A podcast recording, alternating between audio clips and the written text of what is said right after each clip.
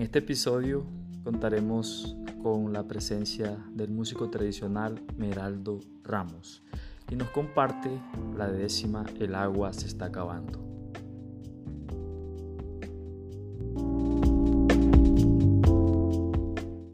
Yo tengo un palo sembrado allá en la Sierra Nevada, donde canto mi tonada cuando estoy muy sofocado.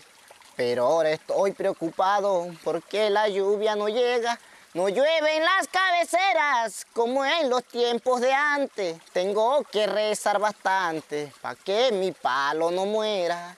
Tengo que rezar bastante para que mi palo no muera. Vivo sufriendo en la sierra, muy cerca de los nevados, porque los ríos se han secado y es triste la primavera. Está llorando la tierra como si fuera un pecado. Todos estamos preocupados, ya no hay agua en la región. Compadre, preste atención, porque ese no seca el palo. Compadre, preste atención, porque ese no seca el palo. Va muriendo el frailejón, que era leña y medicina, y se escucha desde arriba el llanto de un higuerón. Se queda con la ilusión el pobre del campesino, porque la lluvia no vino y se van secando los montes, y del lejano horizonte un indio llora afligido, y del lejano horizonte un indio llora afligido.